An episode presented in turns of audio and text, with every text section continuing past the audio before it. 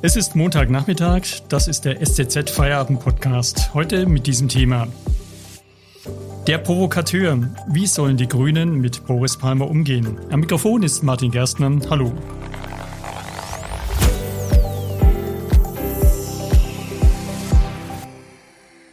Mit umstrittenen Äußerungen hat Tübingens Oberbürgermeister Boris Palmer wieder eine heftige Welle der Kritik ausgelöst. Er hat ja einen rassistischen und sexistischen Satz des Ex-Fußballprofis Dennis Aogo in einen ironischen Zusammenhang gestellt und verbreitet. Ob Aogo das alles wirklich so gesagt hat, ist unklar. Palmer sprach heute jedenfalls von einer pädagogischen Satire. Er wende sich damit gegen die in der Partei herrschende linke Identitätspolitik, die ihrerseits rassistisch sei. Die Grünen jedenfalls wollen dieser verästelten Argumentation nicht folgen, sondern planen ein Ausschlussverfahren gegen Boris Palmer. Denn der Tübinger OB liegt nicht zum ersten Mal im Clinch mit seiner Partei.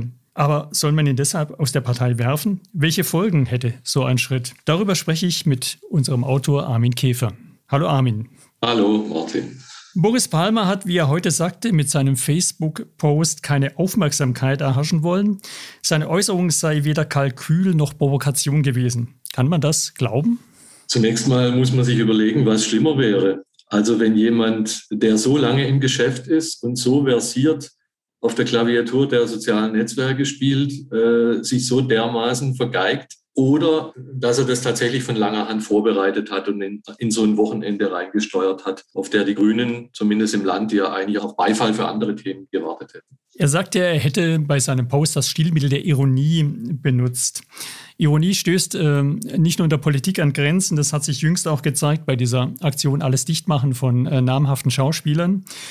Sollte man auf Ironie generell in der politischen Debatte verzichtet, sind wir mittlerweile eigentlich ähm, nicht mehr fähig, Ironie auszuhalten. Das wäre einerseits schade, andererseits ist es eben so, dass Ironie ja generell missverständlich ist, weil man eigentlich das Gegenteil dessen sagt, was man ausdrücken möchte. Und Ironie ist insofern nur aus dem Kontext heraus verständlich. Auf sozialen Netzwerken, die Palmer eben bevorzugt bedient, gibt es aber keinen Kontext. Oft fehlt er einfach. Und insofern wird auch Ironie, ist Ironie da nicht zu entschlüsseln, weil eben die entsprechenden Signale fehlen. Also würde ich zunächst mal dazu raten, ähm, auf solchen Plattformen auf Ironie zu verzichten oder es halt äh, im Zusammenhang deutlich zu machen, dass es sich um Ironie handelt.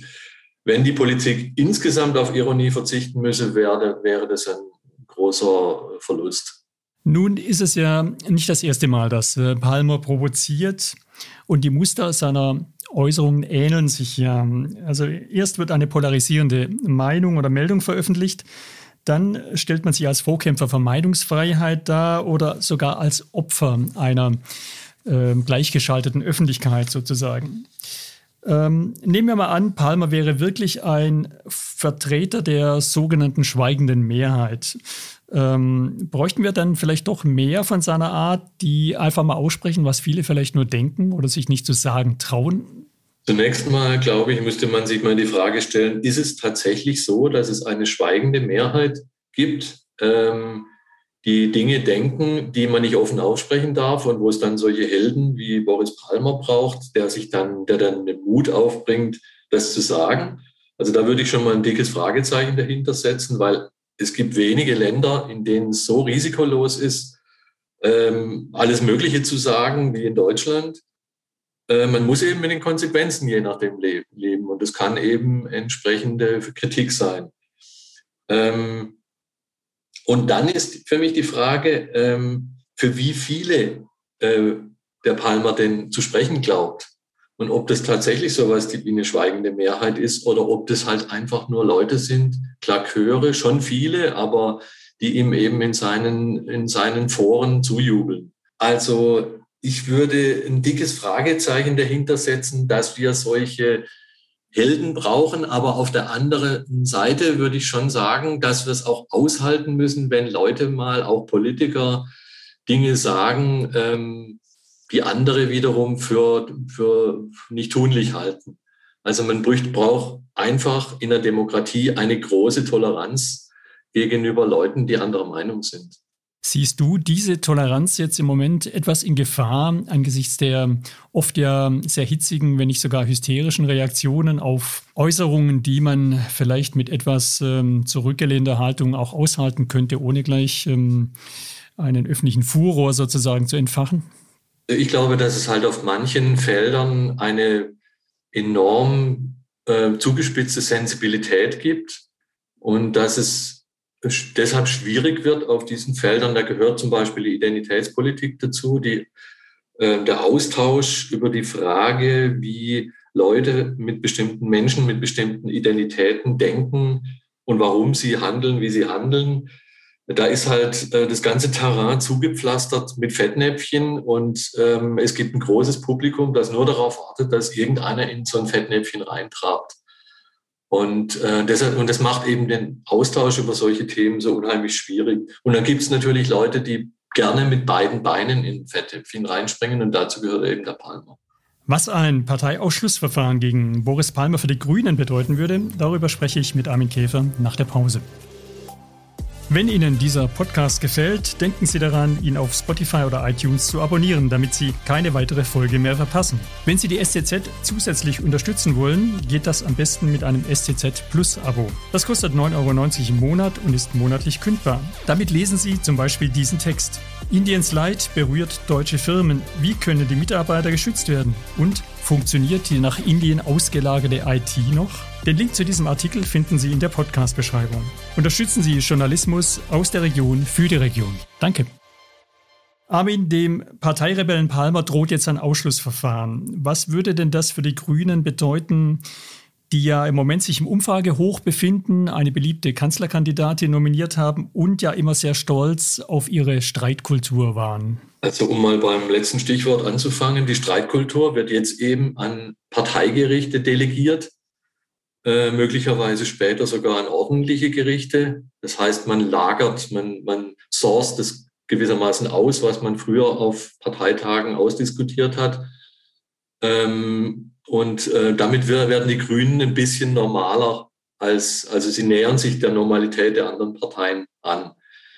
Äh, solche Ausschlussverfahren kommen eigentlich nie zur richtigen Zeit für die Parteispitze und jetzt kommen sie äh, zu einer besonders schwierigen Zeit für die neue Kanzlerkandidatin, die jetzt bisher seit ihrer Kür eigentlich nur ähm, positives Echo erfahren hat. Und jetzt plötzlich kommen Misstöne. Man kann so ein Verfahren, wie es jetzt angestrengt wird, auch nicht steuern. Ähm, das steuert dann eben ein Parteigericht und es steuern auch die Beteiligten, zum Beispiel Herr Palmer. Und bei ihm kann man davon ausgehen, dass er ganz gewiss, wenn man ihn jetzt in so ein Verfahren zwingt, keine Rücksichten nehmen wird auf diejenigen, die gerne auf diese Misstöne äh, verzichten würden im Wahlkampf. Insofern wird, ist es so oder so, egal wie man das handhaben wird, äh, schadet es der Partei und den äh, Ambitionen, die man mit Blick auf die Bundestagswahl hat. Du hast ja gerade andere Parteien auch erwähnt. Ähm, da fällt meistens der Name Sarrazin. Äh, wie waren denn die Erfahrungen anderer Parteien mit Renegaten, mit Kritikern in den eigenen Reihen? Das ist, äh, also beim Sarrazin muss man vielleicht einfach dazu sagen, das ist das prominenteste Beispiel äh, neben Palmer. Aber beim Sarrazin war das Ganze etwas anders gelagert. Der Palmer spricht, so wie der Palmer spricht, spricht er nicht für die Kernklientel der Grünen sondern er spricht für eine Schicht von Wählern, die für die Grünen aber mit Blick auf die Bundestagswahl interessant wird. Weil die müssen, äh, wenn sie tatsächlich diese Wahl gewinnen wollten, äh, dann müssten sie Wähler hinzugewinnen, die nicht zu ihrer Kernklientel gehören und die potenziell zumindest mal Schnittmengen mit Palmers Meinung haben könnten. Beim Sarrazin war es so, dass der durchaus Dinge angesprochen hat, die bei Teilen der SPD ähm, Beifall gefunden haben ähm, oder wo, wo man zumindest mal gesagt hat, der, der legt die Finger in die richtigen Wunden. Der ganze Fall hat zehn Jahre gedauert, bis er endlich aus der Partei draußen war. Es gab äh, etliche Anläufe, die zum Teil zunächst mal zu seinen Gunsten ausgegangen sind. Und jedes Mal hat es natürlich ähm, schlecht auf dem Konto der Partei eingezahlt, weil jedes Mal neue Schlagzeilen gekommen sind alle Vorwürfe wieder auf den Tisch gekommen sind und man sich von außen fragen musste, was hat die SPD für Genossen.